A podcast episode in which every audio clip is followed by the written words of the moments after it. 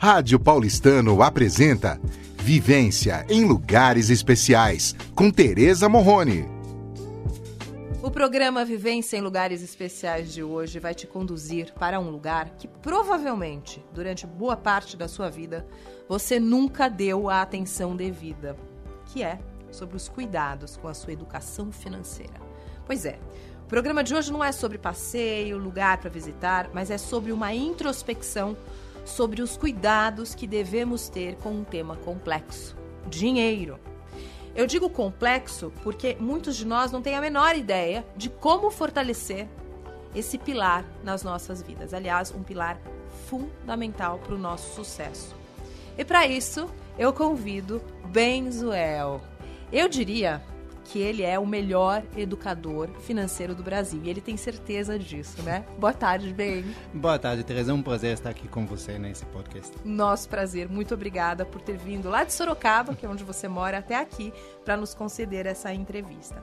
Bem, antes de mais nada, eu queria que você fizesse uma apresentação sobre você, né? Você não nasceu no, no, no Brasil, surpresa para vocês, é, é, público da Rádio Paulistano. Eu queria que você contasse um pouquinho como é que você chegou no Brasil Brasil, de onde você veio e o que foi que te despertou para se tornar um grande educador financeiro, por favor.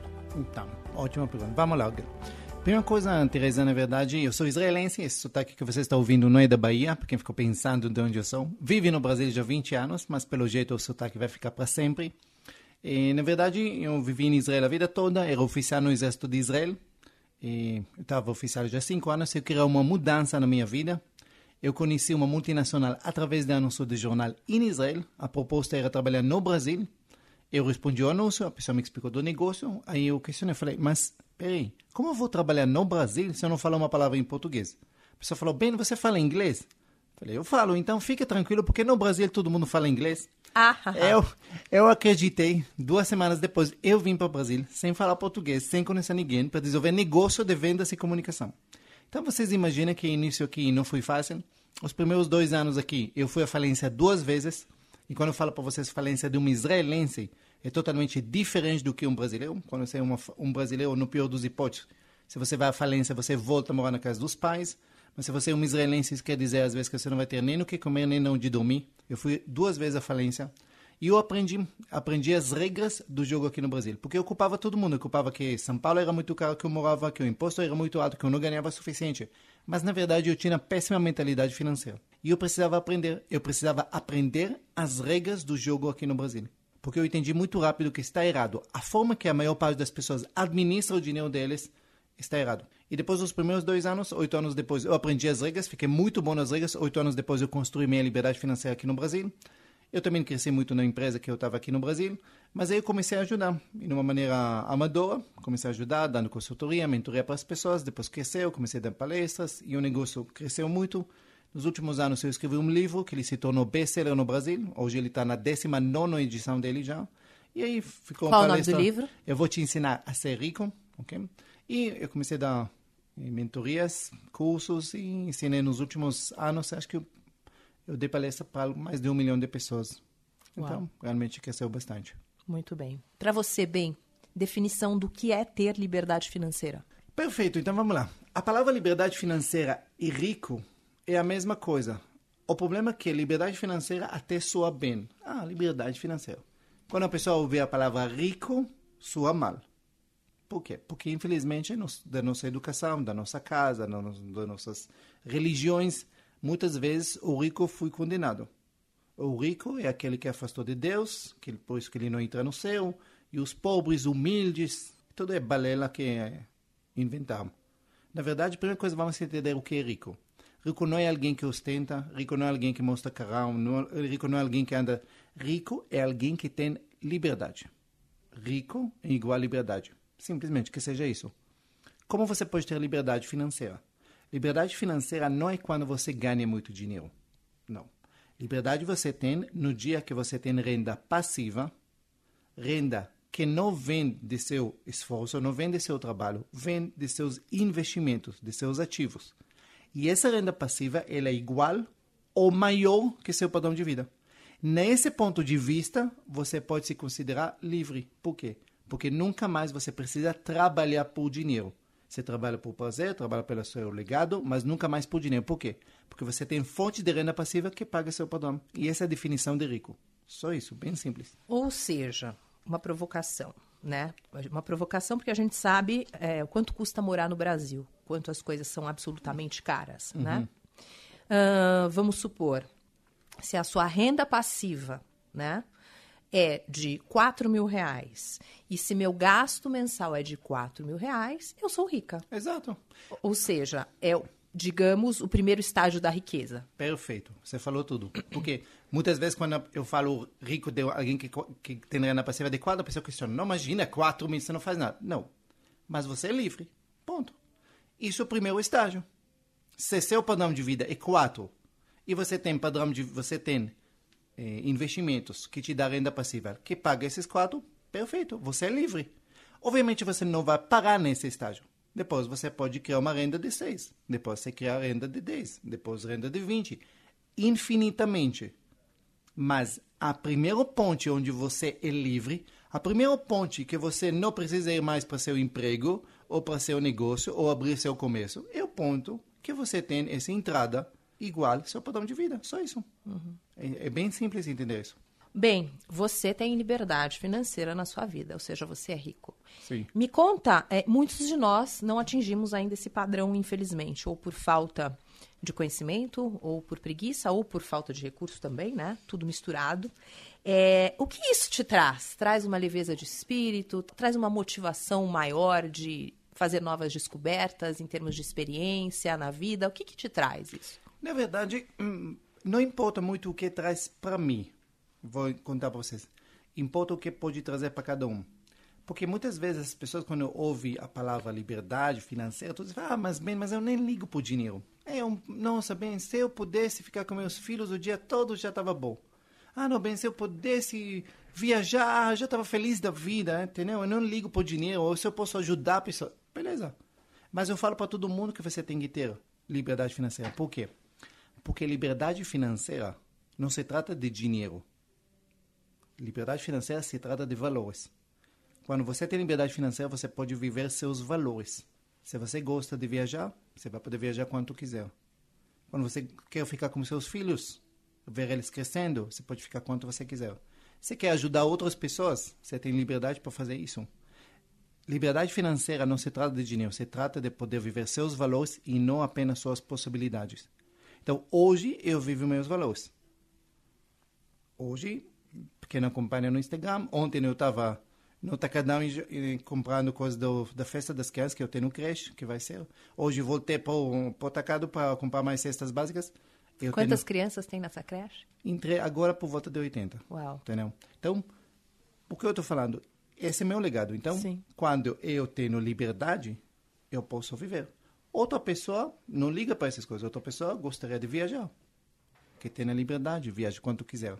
Então, a liberdade financeira permite para você, todos os momentos da sua vida, tomar decisões que é baseado nos seus valores e não nas suas possibilidades.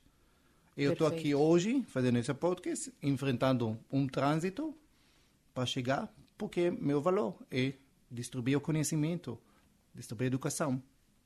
Faça isso. Isso é a liberdade. Você pode fazer o que quiser na sua vida. Maravilhosa essa definição.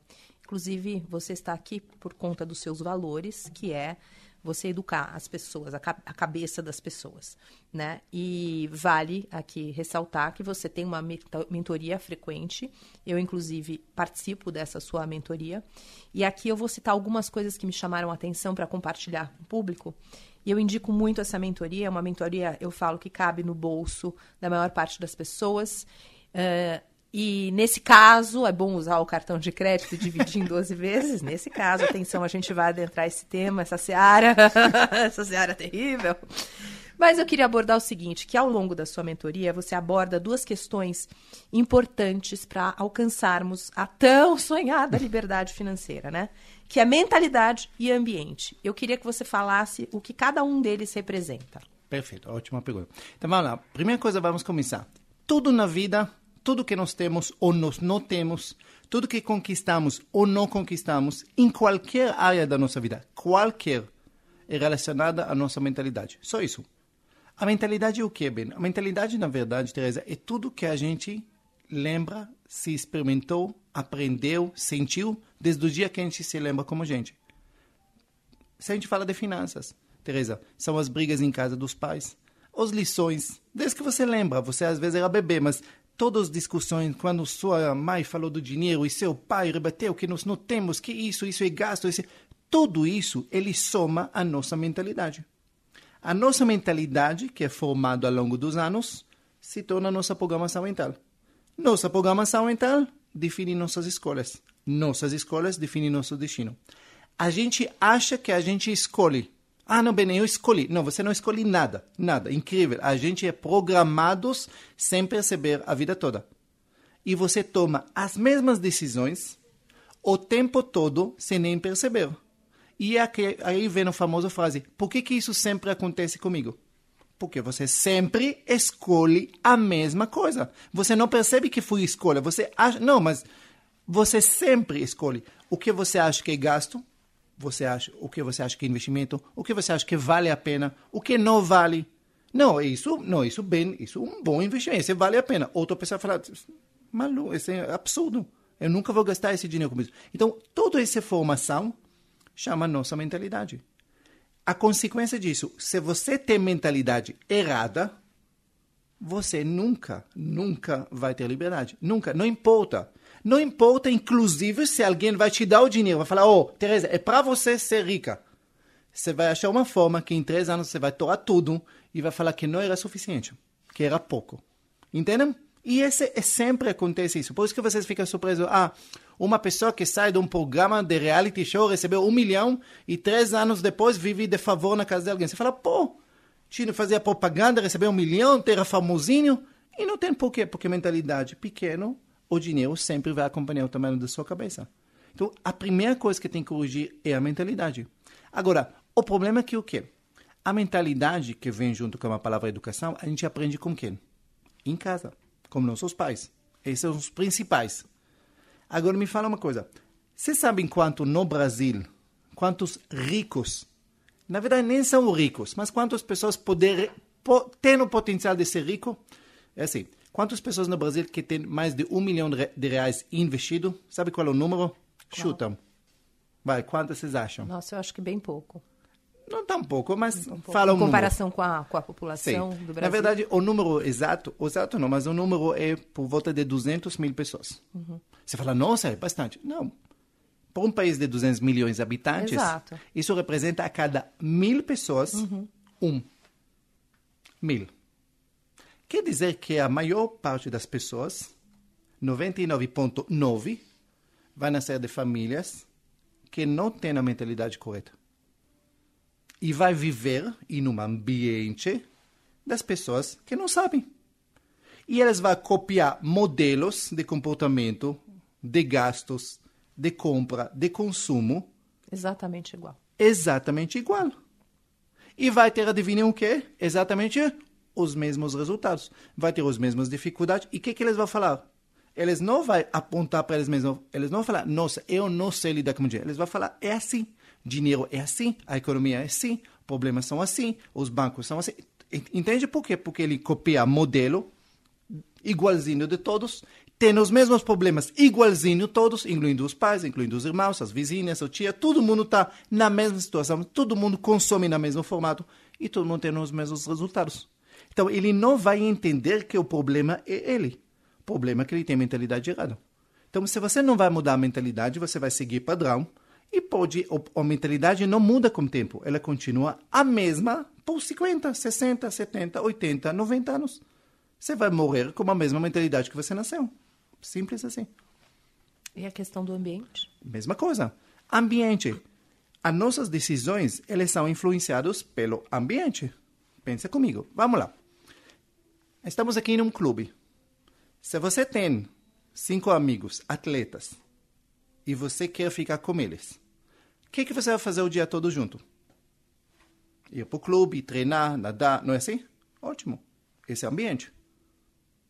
Você tem duas opções. Ou você vai ser atletas igual a eles, ou você vai afastar.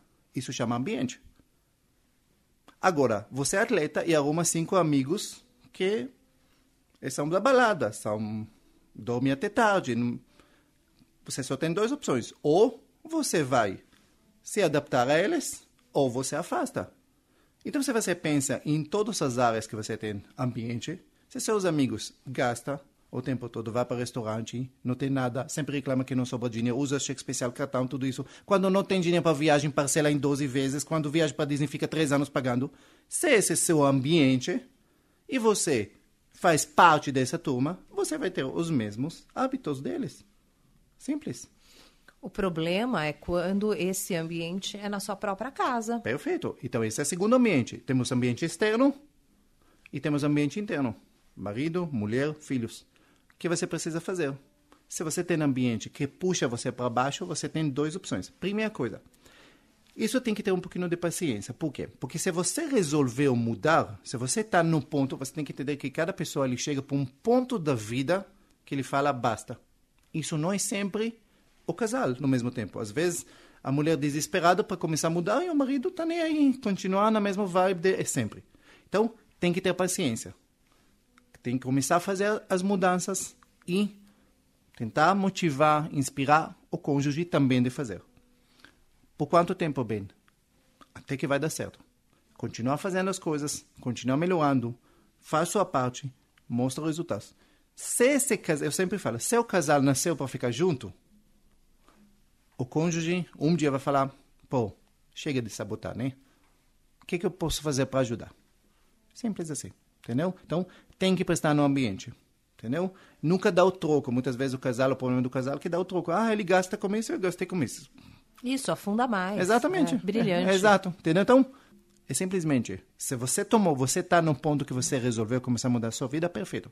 Começa a fazer as mudanças. Mesmo que o cônjuge não faz. Só inspira ele. Vai chegar um ponto que ele vai falar, eu vou ajudar também. É isso. Paciência é a chave, né? Porque Sempre. às vezes a gente faz a sua mentoria e vamos mudar tudo. Nananana. É o que você Sim, falou, a mentalidade ela é construída por décadas, dependendo da sua idade, Exato. pelo teu histórico. Então tem que ter paciência com você e com o outro, principalmente, né?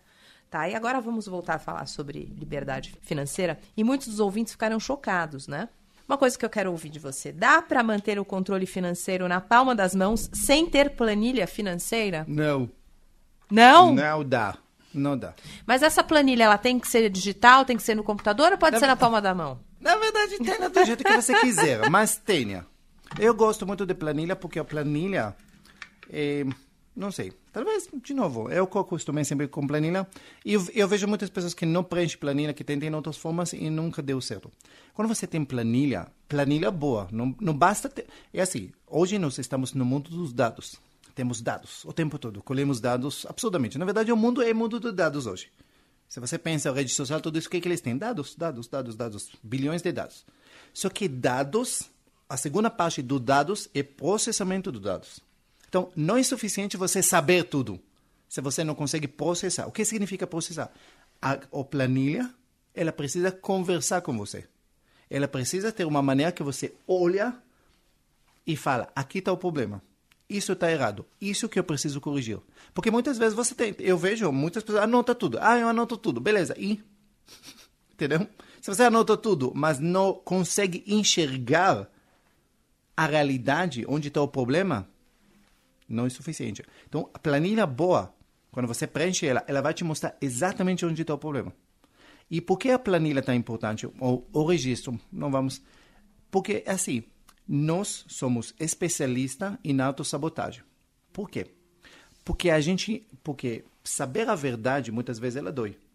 Você sabe que a situação não está boa, mas você sempre acredita ou sempre se autoconvence que ele vai melhorar. Mas como, como você consegue se autoconvencer quando você não sabe os números? Então você sabota. Não, eu só hoje fui para o restaurante. Não, é é sempre que a gente vai. Bem, não faz muito escândalo, eu só fui hoje. Essa blusa, oh, bem, faz tempo, tempo que eu não compro nada. Entende? Isso é uma autossabotagem. Como você não tem registro, ninguém pode te cobrar. Falar, não, essa blusa já é a quinta que você comprou esse mês. Não, bem, eu fui hoje. Então, é a mesma coisa se vocês pensam alguém que tenta emagrecer, tenta melhorar os formas. É a mesma coisa. Não, bem, não, ah, você me pegou comendo esse lanche, mas, oh, bem, putz, faz tempo que eu não como lanche, entendeu? É a mesma coisa. É o mesmo mecanismo que a gente usa para várias coisas. Exato. Só que nós somos especialistas em autossabotagem. Por quê? Porque ninguém quer sentir a dor da incompetência, a dor de não fazer as coisas, o preço que estamos pagando. Então, nos... Até porque é uma dor dilaceradora quando você para para pensar e Exato. analisar. Então, se você tem registro, nesse caso a palavra planilha, você tem que enfrentar. Não tem outra forma, não tem como se continuar auto-enganar. Se você preencher ela corretamente, ela vai gritar com você. Ela vai falar, chega, chega de mentir. Chega de enrolar, chega de falar que só fui essa vez.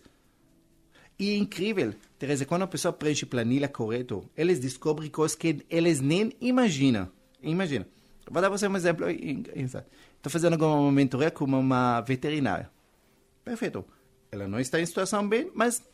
Falei, mas por quê? Ela, ah, não sei bem, porque eu gasto com várias coisas, não sei. Beleza. Quando a gente fez a planilha, descobrimos que entre supermercado, açougue, cafezinho, restaurante, tudo isso, ela gasta mais ou menos 45% do salário. Vai só para essas coisas. Ela ganha bem, razoavelmente bem. Você entende? Então, e a pessoa não tinha nem noção. Uhum. Ele sabia que ele gastava muito, uhum. mas só no momento que ele começou a notar, ele de repente percebeu como é absurdo a vida que ela vive.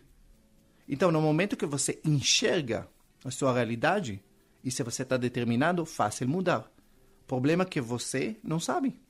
Você quer mudar, mas não sabe onde está o problema. Então você fica no escuro. Você quer mudar? Não, bem, eu, não, eu estou determinado a mudar. Tá, beleza. Mas como você está? Ah, não sei, bem, eu acho que é o problema. Então, a planilha é a mesma coisa que você imagina que você está em um barco no meio do mar, acabou a gasolina, quebrou o motor e você precisa de socorro. Só que você liga para a guarda costeira e fala, oh, me ajuda, me salva, eu estou aqui, tá, não está escuro. A primeira pergunta que eles vão te fazer, onde você está? Ah, não sei. Sinto muito, não tem como te ajudar. Tá. Então você tem que saber coordenadas, onde você está. Porque você não tem como coordenar, não tem como orientar alguém que não sabe onde está. Tá. Então, por isso que a planilha ela é tão importante. A gente fala na mentoria que planilha é vida. Tá. Não tem como fazer nada além. Se você não tem planilha preenchida, não tem como sair das dívidas, não tem como investir, não tem como ganhar mais dinheiro, não tem como fazer nada. Você fica no meio do mar, no seu barquinho, e fica olhando, esperando que alguma ajuda vai chegar, mas ela não vai chegar. E a partir do momento que a gente já colocou em prática a planilha, já está sabendo para onde que o dinheiro se esvai, né, o que não deveria, é, como é que a gente faz para ter um equilíbrio entre a planilha, os prazeres da vida? Existe uma fórmula? Você, você, você aborda os números, né? Aliás, você traz percentuais, 70, 30. O que, que seria isso na prática? Simples. Muitas vezes as pessoas pensam, ai, mas, mas, mas agora eu não posso gastar com isso, eu não posso gastar. Não. Você pode gastar com tudo, tudo. Com coisas mais absurdas, pode gastar, não tem problema nenhum. Desde que você gasta 70% e guarda 30%. Só isso. Simples assim. Simples. Tenta, guardou os 30 ou 70, faz o que quiser. De novo, aquele 70 que vai permitir você viver seus valores. Se você, gente, por exemplo, eu vou dar por exemplo eu, eu fiz, eu verifiquei nesse planilha esse mês, Teresa.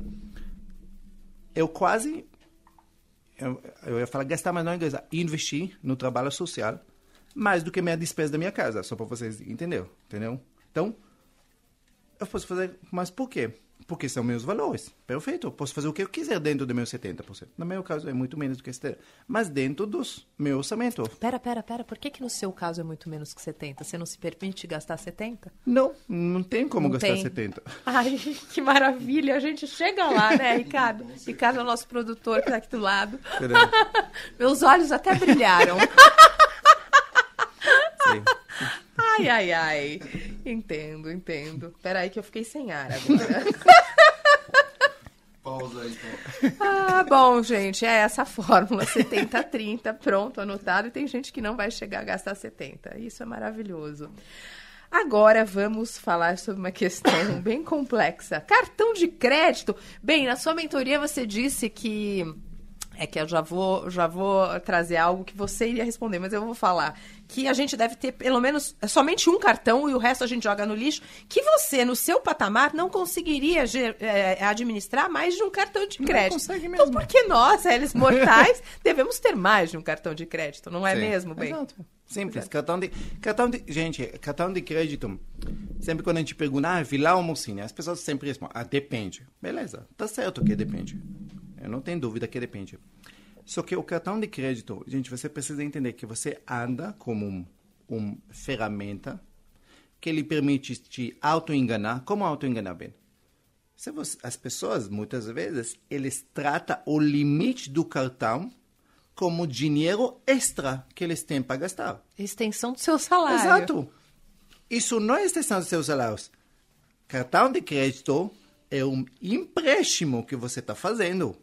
Você está se auto-enganando achando que você tem poder de compra mais do que você tem. E a maior parte das pessoas, eles usam o cartão porque eles lhe permite gastar mais do que eles têm direito. Simples. Ele ganha 10 mil, acabou o dinheiro, ele precisa comprar uma coisa, ele passa no cartão. Então, na verdade, você está se auto-enganando, porque acabou o dinheiro, você não ganha para comprar aquela coisa. Você não tem, então, ah, mas eu passo no cartão e 10 vezes sem juros. Oh, presta atenção. Acabou seu dinheiro. Você está usando dinheiro dos outros, que você vai ter que pagar ele. Agora, a questão é que você cria esse mecanismo que, tudo bem, você comprou uma coisa, mil reais, você parcelou em 10 vezes, ah, é só 100 reais, não muda nada. Perfeito. Só que no mês seguinte você continua. Aí você faz outra coisa, que você, de novo, que não cabia no orçamento e você enfiou. E no terceiro mês, mais um. O que, que é cartão estourado, Teresa? Cartão estourado, isso não é que a pessoa deu a louca nele, entrou no shopping e comprou tudo. Não. São meses e meses de negligências pequenas, de parcelas que você nunca deveria ter, e passa oito meses, nove, na sua fatura tem 10 itens que o valor deles é maior do que seu salário. Esse é estourar o cartão. E aí você tem problema. Você não consegue pagar. Só que eles te dão crédito e cobra, gente.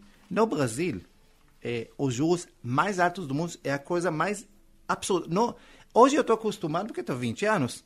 Mas eu lembro a primeira vez que eu descobri os juros aqui no Brasil. Eu lembro é tipo descobrir o valor do título aqui do, do clube, entendeu? Uhum. Tipo, era mesmo um espanto, entendeu? Tipo, não, não, não pode. Ele falou, a pessoa, é isso, Ben? Não, não, imagina. Não, não. Eu lembro porque a gente falou de cheque especial, que era 8% naquela época. E eu falei, 8% ao ano? Ele falou, não, é por mês. Ele falou, não, é por ano.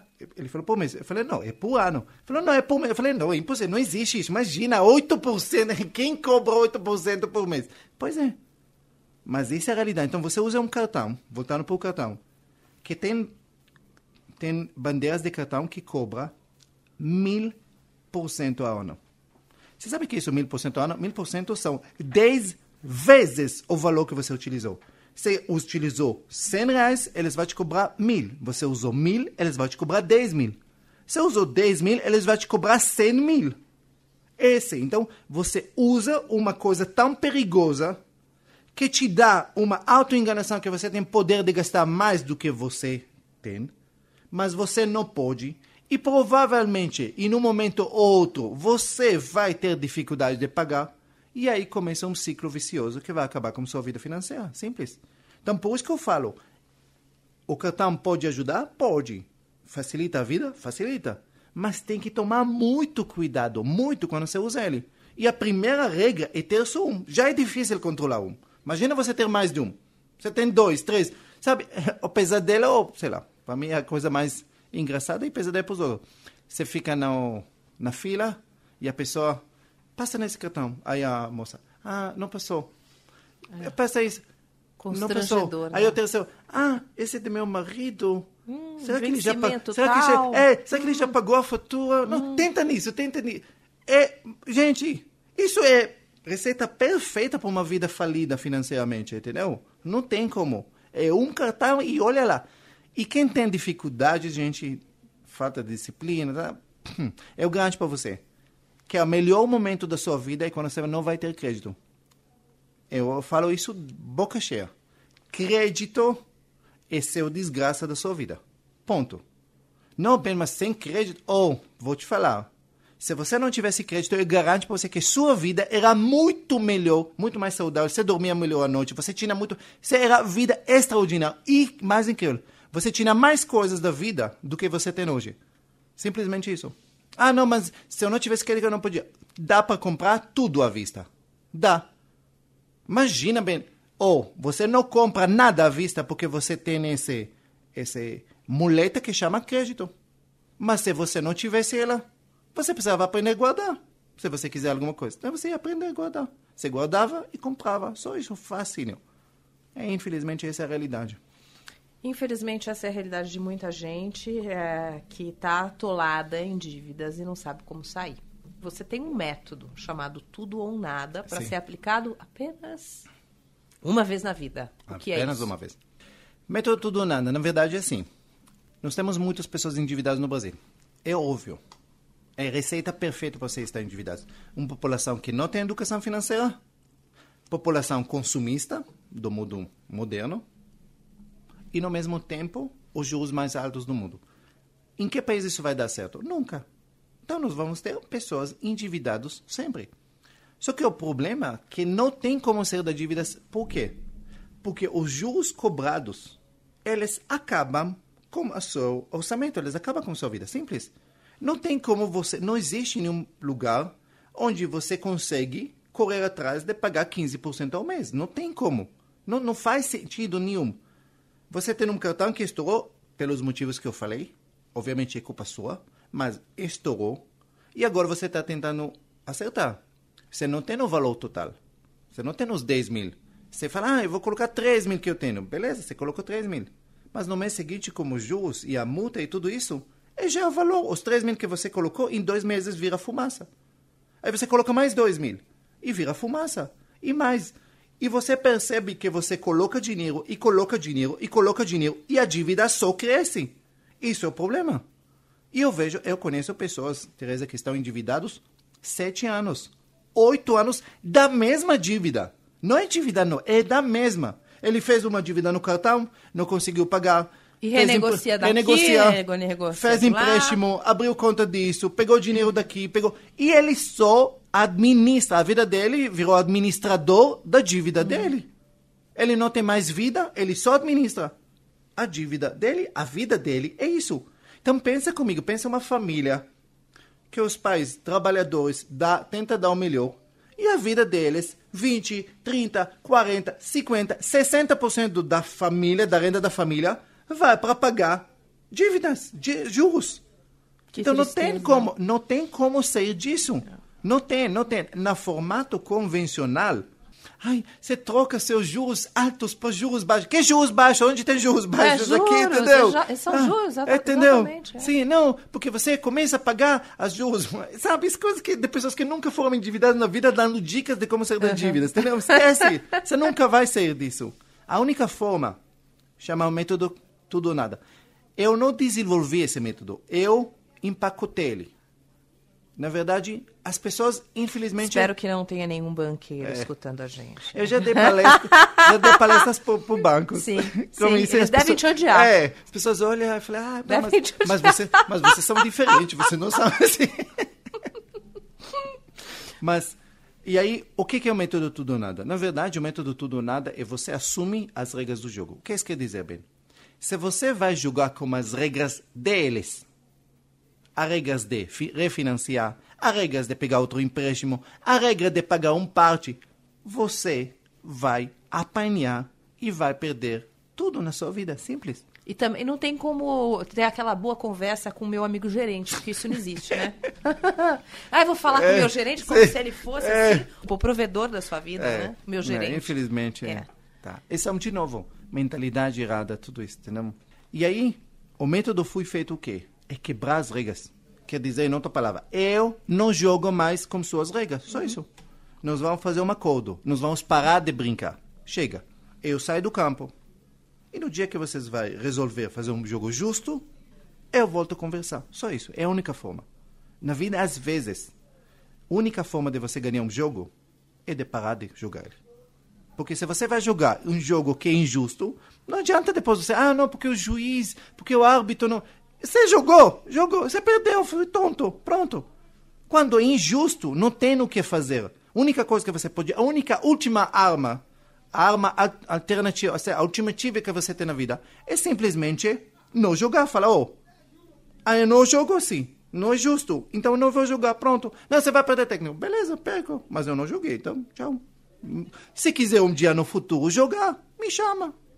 Com outras regras. Só isso. Então, a regra de tudo ou nada é simplesmente isso. Então, ela tem quatro passos. Primeiro passo, nunca perca tempo conversando com o seu gerente de banco. Simplesmente isso. Seu gerente de banco não é seu amigo, não é seu consultor financeiro, ele não está lá para te ajudar. Gerente de banco, um grande amigo meu definiu, ele falou, bem, eu me chamo gerente de banco, mas na verdade eu sou vendedor do banco. Só isso. Exatamente. Eu sou vendedor, ponto. É tudo em prol do banco, é. não do cliente. É um, um, um amigo meu, ele, ele trabalha no um dos bancos, ele fala que ele tem 21 metas para bater todo mês. 21 metas. Metas de cartão, metas de list, metas de empréstimo, metas disso, metas de consigna. Essa é a meta dele, pronto. É ele. Então, quando o cliente senta na, na frente dele, ele está pouco lixando, do, do, ele precisa vender. Só isso. Então, ele não está lá para te ajudar. Primeira coisa. Segunda coisa, chama tudo ou nada. Segundo passo. Se você tem uma dívida impagável, o que é, que é dívida impagável? Cartão de crédito estourado que você não consegue pagar, empréstimo que você não dá mais conta, cheque especial que saiu do controle. Impagável. Você tem duas opções. Ou você quita integralmente, que é o certo, que você deveria fazer a vida toda, ou você não tem condições, você não paga um tostão. E faz o que é bem? Guarda dinheiro por fora, espera Daqui a alguns meses vai chegar uma boa proposta, você vai quitar ela à vista. Só isso. Pode demorar muito, mas vale a pena esperar. Nem demora hoje, Teresa, hoje é cada vez mais rápido. Certo. Cada vez mais rápido. Certo. Conforme a nível da inadimplência aumenta, os bancos querem negociar mais rápido. Fica fácil até essa parte. Aí as pessoas falam, não, bem, mas se fizesse isso, vai sujar meu nome. Não. Eles não vão sujar, sujar seu nome. Eles vão proteger seu nome para você não fazer mais, mais besteiras. Que eu acho ótimo para muita gente. Agora, no caso de pessoas que, de repente, é, trabalham em lugares que não existe essa é, permissividade de ter um nome sujo, né? Porque o seu nome vai, vai, se, vai, vai sujar. Sim. Né? É, e aí, qual o seu conselho para essa pessoa? Azar seu, porque você faz besteira. É. Que triste, né? É. E daí vai ter que, vai ter que, ah, vai ter que ah. assumir isso e vai pagar. Você está jogando tentar um, não Você está jogando um jogo com regras uhum. que você vai perder e não pode perder. Não faz muito sentido isso. Uhum. Você nunca deveria jogar. Uhum. E, e, mudar, e a, a, a, chave é mudar a, a, mentalidade no meio do caminho, né? Enquanto vai pagando as, essas dívidas, certo? Muito bem, olha que soco no uhum. estômago. Você tem algum exemplo de algum mentorado seu que usou o método tudo ou nada? Simples, tem centenas. Depois vocês entram no meu Instagram, tem vários. É, acompanhem o Instagram do, do bem. Mas Sim. gente de dívida de 80 mil pagou 4, né? Exatamente. Na verdade, assim, eu quero que vocês entendam como funciona a dinâmica das dívidas. Uhum. A dinâmica das dívidas, você precisa entender. Seu banco cobra, chega de cobrar no cartão de crédito de 450% até 1000%. Sabe qual é a pior parte? Oficialmente, isso não é escondido. Não, porque chega com tal. Não, é oficial. Uhum. Se você entra no Banco Central, você coloca lá no Banco Central juros do cartão rotativo, todos os bancos são obrigados a publicar as taxas de juros deles. Você tá vê lá. lá bonitinho. Tá lá. Não é que, ah, não, a dívida ela chegou porque multiplicou os números que ninguém sabe. Não, tá escrito lá, exatamente. Então, se o banco cobra 10 vezes mais do que a dívida, a gente presume que ele já sabe. Eu vou ferrar alguns e alguns não vai pagar, está tudo certo. É essa a filosofia dele.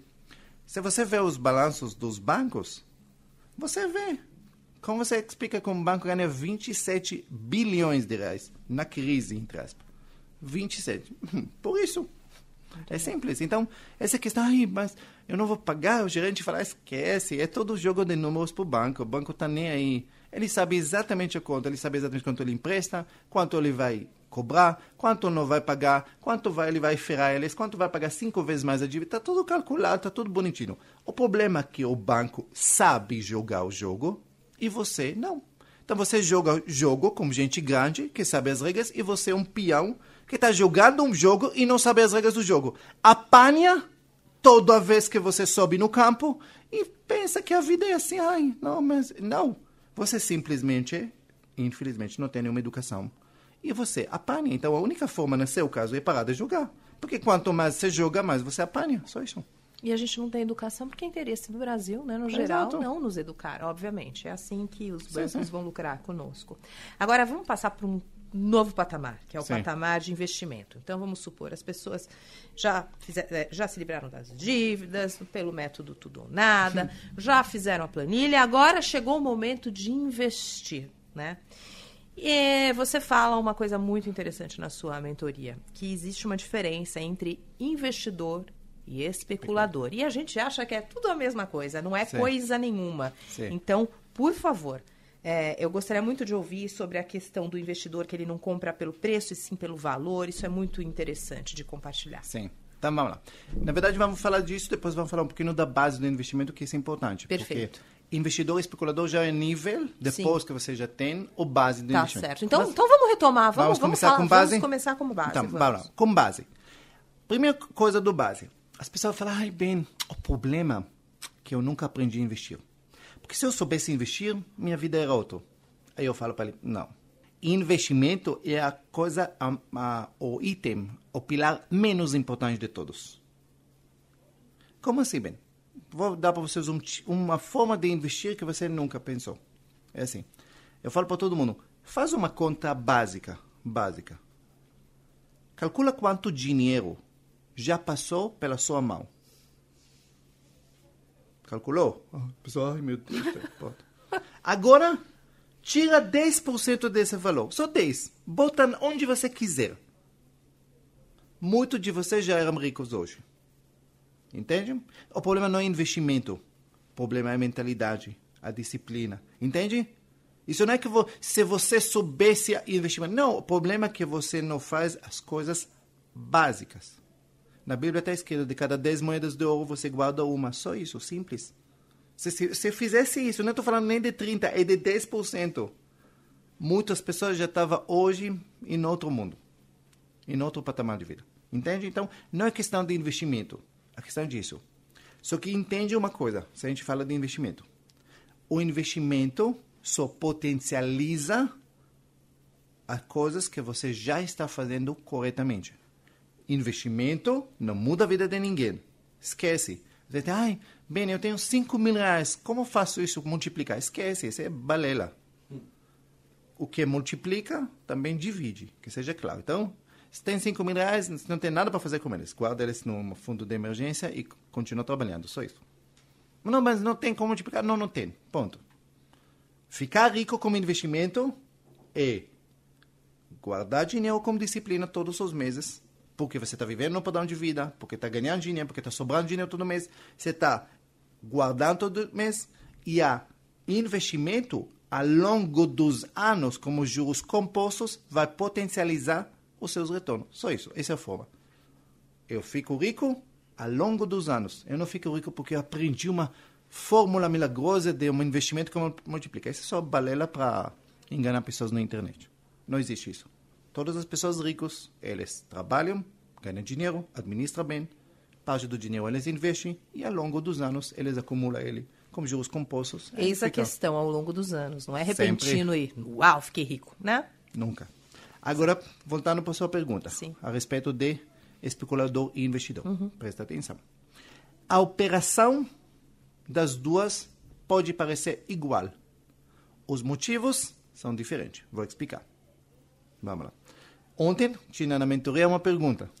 É, a pessoa perguntou, ah, bem, eu comprei a VEG, uma ação. Bem, mas eu estou desesperado porque ela caiu ontem 10%. O que, que eu faço? Aí eu falei para ela, por que você comprou a VEG? E ela não tinha resposta. O que, que ela fez? Ela era, ela simplesmente era especulador. O que, que é especulador, Ben? Ela comprou a VEG, nesse caso, esse ativo, porque ela achou que ela está comprando por preço X e daqui a pouco ela vai vender por preço mais caro. Então ela estava especulando a respeito do valor, a respeito, desculpa, a respeito da cotação, do preço. Eu penso e especulo que eu estou comprando barato porque eu acredito que tem alguém que vai estar disposto a pagar mais caro pela aquela coisa. Eu posso especular com qualquer coisa. Especular, especular com carros, com ações, com qualquer ativo. Especula. Eu compro barato, esperando que eu vou poder vender caro. Especulador está nem aí pelo valor das coisas. Ele não quer saber que empresa é isso. Ele não quer saber. Ele quer saber que eu compro por um preço e vai ter alguém que vai estar disposto a pagar mais caro. Só isso. Isso é especular. E a maior parte das pessoas que entram na bolsa e perde dinheiro é porque eles entram com essa atitude de especular. Qual a ação da vez? Qual a ação da moda? O que que, que, que vai subir agora, bem? Por quê? Porque eu quero saber o que, que eu compro barato para vender mais caro. Especuladores só perdem dinheiro. Por quê? Porque especulador é coisa de gente grande. Por que de gente grande? Porque ninguém sabe o que, que vai acontecer amanhã. Ninguém. Bem, a ação de Itaú amanhã ela vai subir? Não sei. Amanhã pode começar uma recessão, amanhã pode ser isso, vai saber o que vai acontecer. Uhum. No longo prazo, eu posso ter uma probabilidade. Mas no curto prazo, especular, esquece. Também o que é investidor? Investidor compra as coisas pelo valor que eles têm. Se a gente volta para o mesmo exemplo, a pessoa compra ações da VEG porque ele acredita na empresa, ele acredita na proposta, ele acredita nos balanços, ele acredita que essa empresa que está dando lucros anos vai continuar dando lucros e vai continuar a crescer. E aí, caso as ações dela caem 10%, para um investidor é uma oportunidade para comprar mais. Para um especulador é um desespero, porque a especulação dele está dando errado. Essa é a diferença entre os dois. Se quiser ganhar dinheiro na vida, investe e você só pode investir em coisas que você entende. Simplesmente isso. Então, se você não entende, não, não investe. Por quê? Porque você vai apenas especular. E especular só perde dinheiro. Quem faz day trade, na sua opinião, é o especulador? Mas lógico. Uhum. Day trade, quanto menor o espaço do tempo, mais especulação existe. Porque, na verdade, o day trade ele faz o quê? Ele baseia em cima da volatilidade que o ativo tem. Ou seja, é quase uma adrenalina de jogo, né? Exato. Não uhum. deixa muito de ser isso. Sim. Jogo com regras, mas uhum. jogo. Sim. Então, ele não quer saber se a Bolsa do Brasil ela é boa ou ruim, ou se aquele ativo é bom ou ruim, se a Magalu vai subir ou o que seja. Ele tanto faz. Ele quer volatilidade, uhum. ele quer movimento. Só isso. É simples assim. E agora, é, eu queria te perguntar uma coisa é, sobre investimento, mas numa outra seara, né? Apartamento na planta, por exemplo. Sim. Você indica? Não, nunca. Não, bem, vamos lá. Por que, bem? Vou explicar para vocês, gente. Prestar bem atenção. Muitos ouvintes vão falar, não, mas eu comprei na planta, ganhei dinheiro, beleza, tá. Eu não tenho nada contra a comprar na planta. Nada, você compra antecipado, beleza. O problema é que são os riscos envolvidos. Eu vou explicar exatamente isso, porque é tão importante. Primeira coisa, vamos entender uma coisa. Ah, você não compra na planta barato. Vamos entender uma coisa básica, certo? Você não compra, você apenas, presta atenção, você financia uma obra, se você não entendeu. Tá? Se você comprou três anos antes, a construtora vai usar o seu dinheiro que ela emprestou de você para construir o prédio. Então, nada mais justo que ela vai te pagar juros para essa operação. Óbvio. Primeira coisa. Segunda coisa. Você está fazendo investimento de alto risco. Presta atenção. Por que alto risco, Ben? Por quê?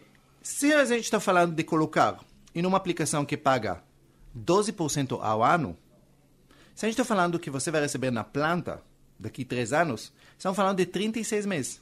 Se a gente está colocando juros compostos, 12% ao ano, estamos falando que você ia receber mais ou menos por volta de 40%, deixando quietinho no banco sem risco nenhum. Então você está pegando o seu dinheiro e está emprestando de alto risco, porque no final do risco a consultora é muito menos segura do que banco, concorda comigo? Ela tem que construir, pode claro. dar errado, sei lá o que, entende? Então, óbvio, se você está emprestando o seu dinheiro e de alto risco, você deveria ter um belíssimo retorno. Então, esse desconto que as pessoas acham não é. É apenas o custo que a consultora te paga por confiar e dar para ela o seu dinheiro. Então, vamos começar a acabar com esse mito, ah, planta está barato. Não, não tem nada barato. Só risco. Segunda coisa, mas eu não tenho, de novo, não tem problema que você vai fazer esse tipo de investimento. O problema é que no mundo dos investimentos, na análise frio de investimentos, uma pessoa, a maior parte das pessoas nunca poderia fazer esse tipo de investimento. Eu vou explicar a vocês e você vai entender. Que isso é importante.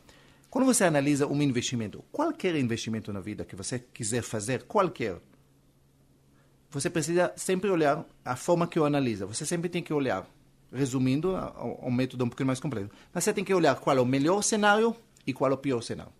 Melhor cenário, realmente vale a pena esse tipo de investimento? Beleza, vale a pena. Qual é o pior cenário? Ah, bem, mas não vai. Não. Quero saber o pior cenário. Perfeito. Não, o pior cenário é que a consultora quebra, não me entrega e vai ficar na justiça anos que não é muito raro acontecer. Mas qual é o problema nisso, Ben? Quando eu olho para esse pior cenário, eu pergunto a você: quanto dinheiro você tem para comprar quantos imóveis na planta? Fala, ah, pelo amor de Deus, Ben, só tenho um. Ponto. E se a construtora vai quebrar com o único dinheiro que você tem na vida para comprar apartamento, como fica a sua vida? Indo à ruína. Entende? Porque a maior parte das pessoas compra um imóvel na vida. Depois eles compram outro, trocando esse. Então, se essa empresa que você botou todo o dinheiro que você guardou nos últimos anos vai à falência, isso vai comprometer, às vezes, a vida da sua família para os próximos 10 anos. Por isso, é um tipo de risco que você não pode tomar. Agora, se você é um investidor que compra 10 apartamentos na praia, beleza. Uma dá errado, não tem problema nenhum. Mas a maior parte das pessoas compra um. E pior que isso é Infelizmente, deveria ser extremamente raro, mas é extremamente comum. Eu conheço muitas pessoas. Agora, em Sorocaba, nós temos uma construtora, CRB, que quebrou oito empreendimentos. Oito, com milhares de moradores na mão. E não vai. Tem lá prédios que vai ficar anos, até que eles vão rever o dinheiro, vai rever se alguém. Imagina milhares de famílias agora desesperados, que é o único, vive de aluguel, o único dinheiro que tinha, botaram nesse negócio. Então, a planta não é errada. O problema é o tipo da pessoa que vai investir, que é 80, 90% das pessoas. Tem idade para começar a construir sua liberdade financeira? Enquanto respira, dá para começar. Amém. Mas isso é importante porque as pessoas às vezes falam, ah, eu tenho que 60, 70. Eu quero que vocês entendam uma coisa. Primeira coisa, o, tempo para construir, o tempo médio, é uns 10 anos. Fala, ah, mas 10 eu tenho 70. Não, mas você precisa entender que a jornada da liberdade financeira, ela é tão importante quanto o destino. O que quer dizer, bem? Que quando você começa a fazer as coisas certas, você começa a ver mudanças amanhã. Você começa a ver frutos de seu esforço amanhã. Não é daqui a 10 anos, é amanhã. Então, você começa com 70 anos. Eu gosto que você com 71. Você já vai estar em outro lugar totalmente diferente que você está hoje. Então, pode começar na idade que você quiser. Esse é importante. Isso é inspirador. Bem, eu queria que você deixasse uma mensagem para quem está perdido e para quem ainda não construiu a tão sonhada liberdade financeira. Na verdade, a mensagem mais importante para deixar para você é que você precisa entender que construir liberdade financeira é uma habilidade como qualquer outra habilidade que existe no mundo. Do mesmo jeito que você aprendeu a dirigir, você aprendeu a falar, você aprendeu outra língua, você aprendeu, se formou, é uma habilidade que você pode aprender. E ela não é uma, uma, um bicho que está na floresta que ninguém viu e, nossa, alguns sortudos. Não. Você precisa aprender. Eu não estou falando que é fácil, porque, porque você vai ter que mudar a sua mentalidade, você vai ter que mudar a sua educação. Mas eu falo para você que qualquer pessoa, independente da sua situação que está hoje, se ele está disposto, é capaz de aprender e mudar a vida dele e da família dele. Excelente. E para vocês que estão interessados em pegar com afinco esse tema e realmente ter mudanças muito visíveis na vida, é, eu gostaria que você falasse um pouquinho sobre a sua próxima mentoria, para quem quer se inteirar mais Sim. sobre o tema. Tá, perfeito. Nós vamos começar agora no dia 21, 22 e 23 de novembro. Eu vou dar um mini curso de três dias gratuito, ao vivo, online, pelo YouTube. Você vai poder aprender todo o método, entender como funciona e depois vai abrir vagas para entrar na minha mentoria. Então, quem quiser, entra no meu Instagram, vai ter detalhes lá de como você pode participar. Uma mentoria de 12 semanas, certo? Sim. Entendeu? E o que muda na vida das pessoas que fazem essa mentoria? Na verdade... Com afinco, né? Pessoas que fazem com afinco, é, vamos lá. Sim. Na verdade, é assim, é, você vai ter em 12 semanas a educação que você nunca tinha na vida, financeiramente. E por que eu falo a palavra educação? Porque as pessoas, ah, então eu vou aprender lá coisa. Não, presta atenção. E não é o que você vai aprender lá. conhecimento, a gente tem uma frase muito famosa que conhecimento muda a vida. Mas isso é, infelizmente, meio equivocado. Conhecimento não muda nada. Conhecimento é apenas a porta das mudanças que passa através da educação. O que isso quer dizer, bem? Se vocês pensam, eh, qualquer assunto que você vai aprender não vai mudar nada. Se você vai, por exemplo, se você precisa eliminar peso, fácil falar. Não é você aprender todos os tipos de dietas que existem do mundo, ou saber tudo sobre nutrição, ou se você vai para a faculdade de sete anos, ou você vai aprender sobre micro. Não isso que vai mudar a sua vida. Isso apenas abertura. Eu tenho conhecimento. O que é realmente 90% do sucesso na vida é a educação. É colocar em prática aquilo que você aprendeu. A diferença de magos e gordos, nessa parte, é educação, não conhecimento. A diferença de pobres e ricos é educação, não conhecimento. Entendem? Então, a, men a mentoria, ela se trata de educação. Obviamente, conhecimento, que é abertura. Mas ela, 90% delas, se trata de educação. De ajudar você, educar você, fazer as coisas certas. É isso que muda a vida da pessoa.